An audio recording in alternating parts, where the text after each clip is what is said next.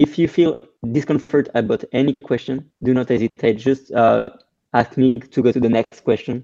Once again, the, the, the goal here is not to trick you or anything. I just want a, good exchange, uh, a good video for you, for us, um, and, and that's it. Yep. So um, gotcha. if you're good to go, let's just go with the first question. And it is, can you introduce yourself for the people that don't know you actually? Yeah, cool. So uh, I my name is Jimmy Kolb. I currently reside in Virginia, here in the states on the East Coast. Um, I'm originally from Ohio. I'm 32 years old, and I am a competitive bench presser. Uh, I don't consider myself to actually be uh, a power lifter because powerlifting is the sport of squat, bench, and deadlift. I choose to uh, only compete in bench. So some argue that it's still powerlifting. I just call myself a bench press specialist. Uh, I've been competing in powerlifting in one form or another for 14, almost 15 years. Been lifting weights for almost 19 years. Uh, former uh, Marine Corps. I'm a Marine Corps veteran. Um, proud to be an American and really happy to be here today. Um, the the second question is very easy. Have you always been someone strong? Well, I think I have. I had a knack for uh, strength sports. I was involved in wrestling as a kid. Uh, I got into track and field, not the track part, but the field part, where I was uh, doing shot put and discus, the throwing events. Uh, I started picking up weights at the age of 14. Uh, took a knack to it pretty pretty early on. It was pretty easy for me. I, I got results very fast. So whether I had strength before that maybe a little bit of like natural born strength and I just kind of evolved into lifting weights and I've been successful with it. So yeah, I think so. Well, like for the first time you went into a gym, do you remember what were your maxes into in benches, um, maybe squat and deadlifts? Just for people to understand well, how strong you were back in the days.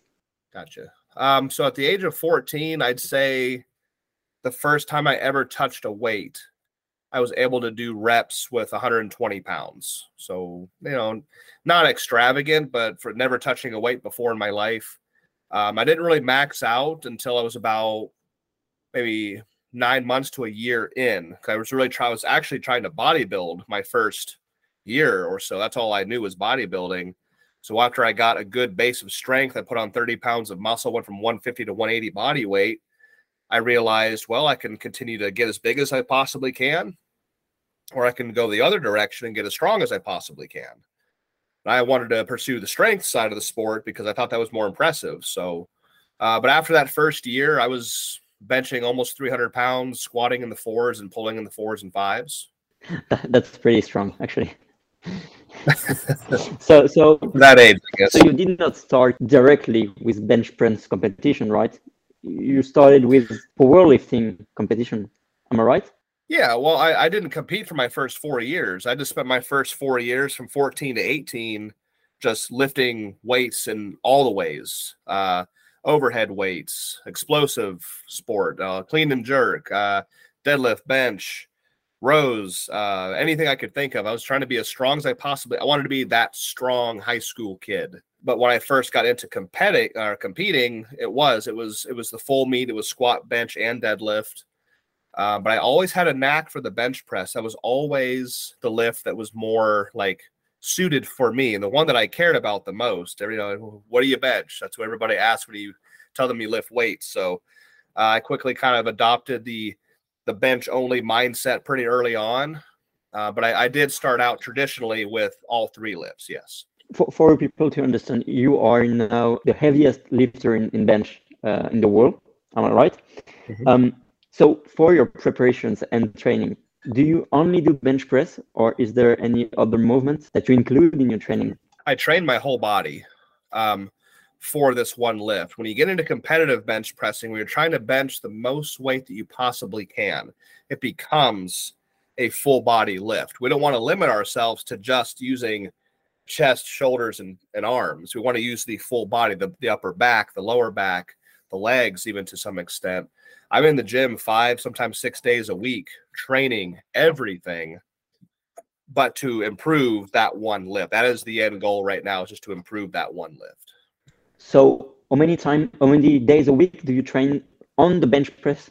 Bench press training is twice a week. So I lift on Wednesdays is my first bench day of the week, and then on Saturday mornings, me and my crew uh, train my second or my heavier uh, day of the bench. I, I heard that there is a huge debate between row lifting and equipped lifting. Uh, I discovered that uh, debate like a few months ago. What do you think about uh, that particular debate? Well, see, I have respect for both sides of the sport. Uh, I chose my path a very long time ago. I received my first bench shirt, a hand me down, used, broken, uh, worn out bench shirt when I was 18 years old, and I loved it right away. And I've been doing it ever since. That's what I wanted to do. And that's what uh, that's what's more important. That's what I want to get out of the sport. But uh, both sides of the sport have their own challenges, have their own drawbacks, have their own benefits. So if you, do what you want to do as an individual. If you want to do raw, do raw. Nobody's going to stop you. If you want to train equipped, do equipped. No one's going to stop you. So I respect both. They're both awesome. Um, so that's that's my point of view on it. Yeah, because recently I um, I released a video that um, you probably saw. Uh, you were in the video that explained all the records on bench press, squats, and deadlift equipped. And um, people were telling me in the comments that bench press with a shirt is not bench press. Um, how can we mm-hmm. explain to those people that it's still bench press? Yeah. Um, and the thing is, like, I'm not competing in equipment against people that are lifting raw. There, are, we have our divisions in the sport of powerlifting. There's raw, there's classic raw, there's single ply, multiply, unlimited, and you can choose where you want to compete. I only compete an equipped bench against other equipped lifters. Um, again, it's uh, as easy as some people make it out to be. A lot of times, those are the ones who have never tried it before, have no idea what they're talking about. Um, if you don't like an equipped lifting, that's fine. Watch Raw, train Raw. That's all. That's good. Uh, I, I, like to say that nobody's negative opinion um, has ever negatively affected my performance or stopped me. Um, again, it's all about what I want to get out of the sport. If others don't like it, that's fine. I'm going to move on. I'm still going to train the way I want to. Regarding to training, do, do you sometimes train without equipment, just rope? The, these days, very rarely anymore because the gap has become far too large. So for me, at this point in my career, uh, I have a meet coming up in four months at this point, and my goal is to actually bench over 1400 pounds.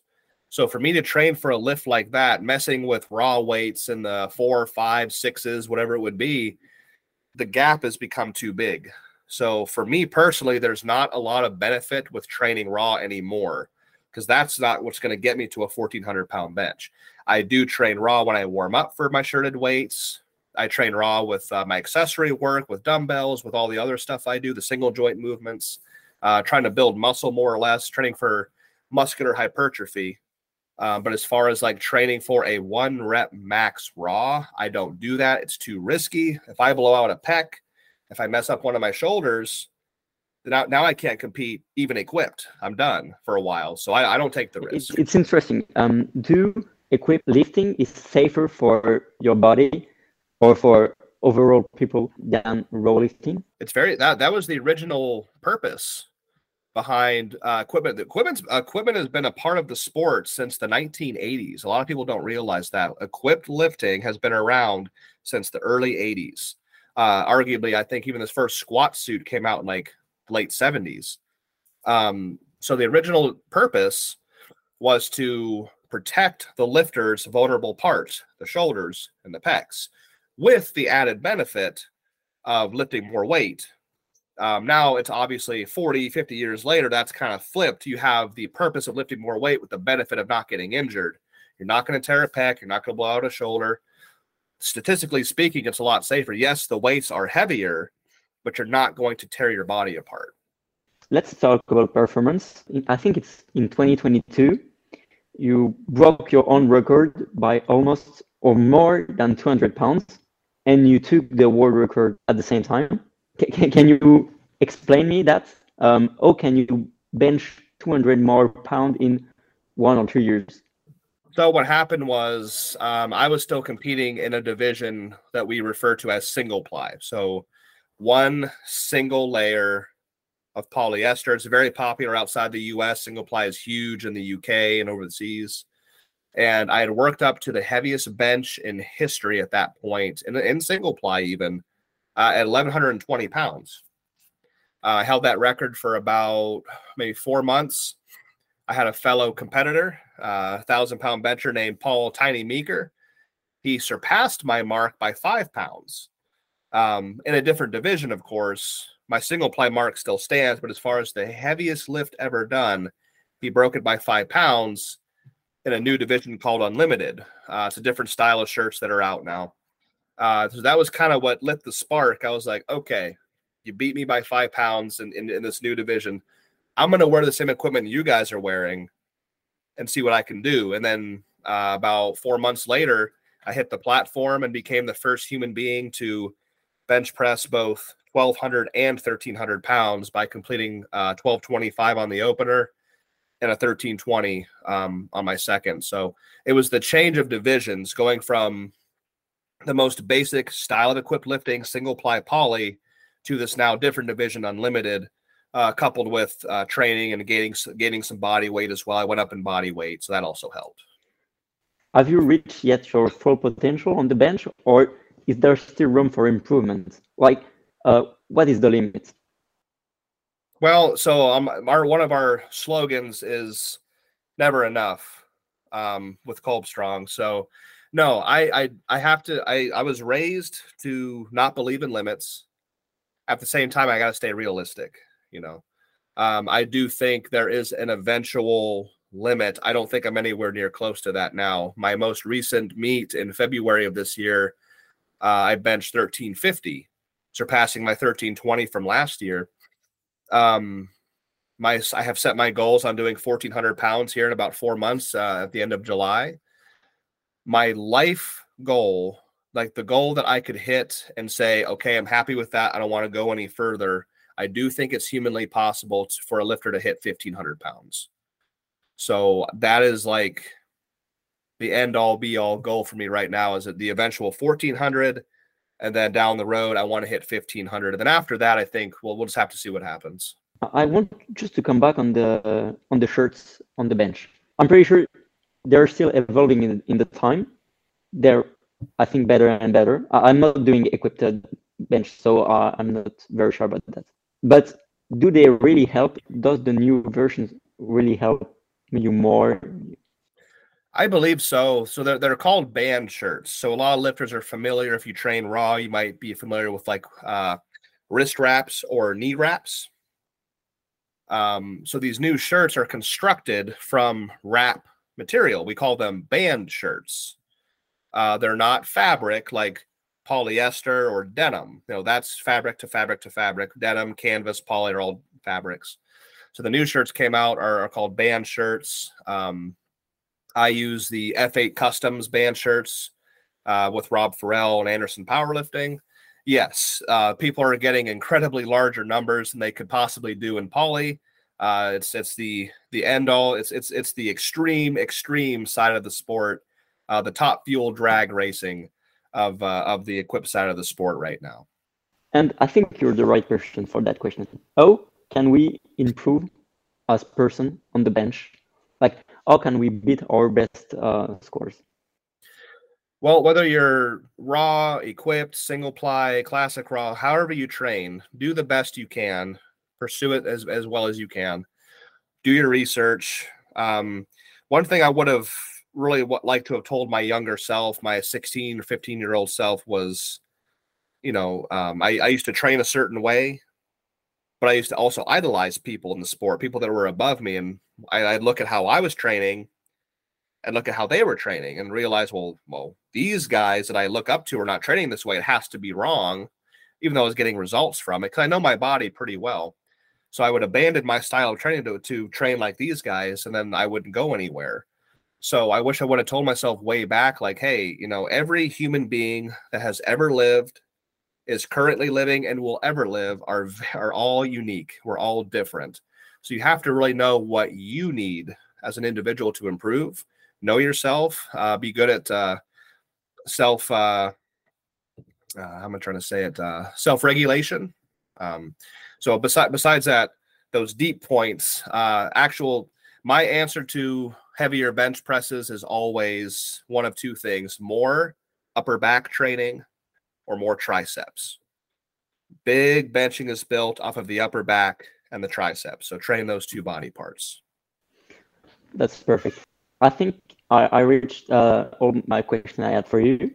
I'm very happy that we have this exchange. But um, what what uh, would you say to someone that want to uh, to experience the the equipped lifting? How can he start easily to to start to that kind of lifting? The first thing is make sure. I mean, anything is possible. You can do this thing alone. a lot of people lift on their own, like in their garages or in their basements, and they're successful. But my my suggestion is to make sure you get make sure you you have a crew of people or somebody at your local gym, somebody who knows what they're talking about. Uh, if if, if that's not possible, get online. You know, it's very easy to stay connected online these days. That's what social media is all about, or supposed to be about. Reach out and find people who know what they're doing. Ask questions. Do your research. Uh, my biggest suggestion, besides that, is to not buy equipment that's brand new. Um, I would find something that's used, that's within your relative size range. Find something that's used and kind of broken in. That's going to be much, much easier to learn. It's not going to be super tight. It's not going to take as much technique or form to get it to kind of touch and get get success with it. Um, so buy used equipment before you buy brand new. Learn how to use it, get proficient with it. Try to get a crew together, uh, people who know what they're talking about, those who can spot you safely uh, because it is going to be heavier weight. So it is a little bit more dangerous in that aspect. But um, uh, yeah, and just again, reach out. And, and if any, I always tell people if they need help with equip bench or equip lifting, I mean, my DMs are always open yeah, on Instagram. Yeah. You were pretty easy to reach. So I'm very happy about that. Uh, I'm cool. I'm very happy about this exchange because I think even I learned a lot from from you. It's uh, do, do you have any meet in the future, uh, in the near future? yeah, so I got a competition coming up um, in Tennessee here in about four months, uh, July 29th. An IPA meet. Uh, IPA is one of the federations I primarily compete in right now. Uh, that's that's turning the the way training is going right now. It's it's going to be. I think it's going to be a good good competition. I've got a really big goal for that meet. After that meet, I I'm kind kind of an open book. I don't have anything planned. Um, I am going back to the Arnold Classic next March in Columbus, Ohio. Uh, there's a big, really big bench competition getting planned right now for uh, on one of the main stages. So, I mean, there might be something that happens between July and next March, but I'm not sure yet. I, I don't have anything planned after that. Well, I'm gonna cut the record.